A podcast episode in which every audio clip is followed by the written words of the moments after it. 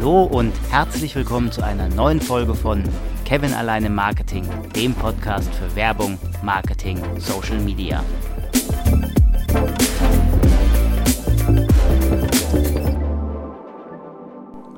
Letzte Woche ging es ja um die Clubhouse-App, mit der man quasi Live-Podcasts abhalten kann.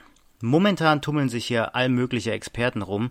Ich leider nicht, da ich ja ein Android-Gerät habe, aber die Macher von Clubhouse haben angekündigt, bald mit einer Android-App aufwarten zu können. Bleiben wir also gespannt. Heute geht es um einen weiteren Marketingbegriff, der allerdings auch entfernt etwas mit der App zu tun hat, Inbound Marketing. Warum hat das was eigentlich mit Clubhouse zu tun? Es geht nicht direkt um die App an sich, sondern um die Inhalte.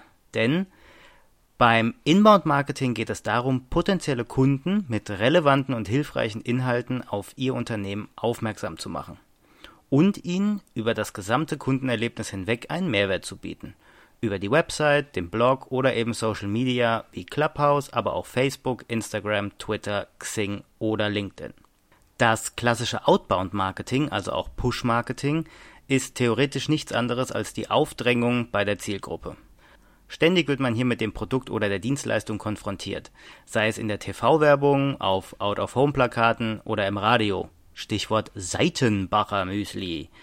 Das Unternehmen drängt im Outbound-Marketing sein Produkt oder seine Dienstleistung auf den Markt und penetriert den Konsumenten. Im Inbound-Marketing geht es nicht um Push, sondern um Pull, also das Ziehen. Man konzentriert sich darauf, Inhalte zu erstellen, die direkt auf die Interessen und Bedürfnisse der Zielgruppe zugeschnitten sind. So ziehen Unternehmen qualifizierte Interessenten an und etablieren sich als vertrauenswürdige Informationsquelle. Dabei kann die Inbound-Marketing-Methode grob in drei Phasen unterschieden werden. Anziehen, interagieren und begeistern. Beim Anziehen geht es darum, mit relevanten und hilfreichen Inhalten gezielt qualifizierte Interessenten anzuziehen und sich als vertrauenswürdiges Unternehmen zu etablieren. Beim Interagieren stellt das Unternehmen dem potenziellen Kunden genau diese Informationen und Lösungen bereit, die der potenzielle Kunde braucht, um die Kaufbereitschaft zu steigern. Beim Begeistern hilft das Unternehmen dem Kunden schließlich dabei, das Produkt oder die Dienstleistung optimal und erfolgreich einzusetzen. Gelingt das, werden sie anderen potenziellen Kunden von ihren positiven Erfahrungen berichten und so neue Interessenten anziehen. Es entsteht quasi ein Kreislauf, der sich selbst in Gang hält. Um die Brücke nochmal dann zu Clubhouse zu schlagen, man könnte dort eine Diskussion über ein bestimmtes Thema aufmachen, wo ein Unternehmen, natürlich ganz zufällig, die passende Lösung anbietet. In der Diskussion wird dann unterschwellig für das Unternehmen und sein Produkt geworben, weil es einfach zur Lösung des Problems, was thematisiert wird, passt.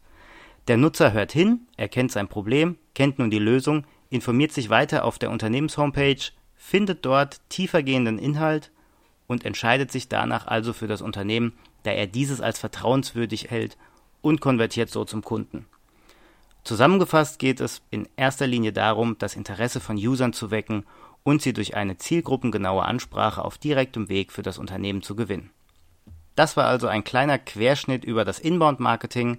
Lass mir gerne einen Kommentar oder ein Like da oder schreib mir eine Mail unter outlook.de. Wir hören uns dann nächste Woche. Bis dann.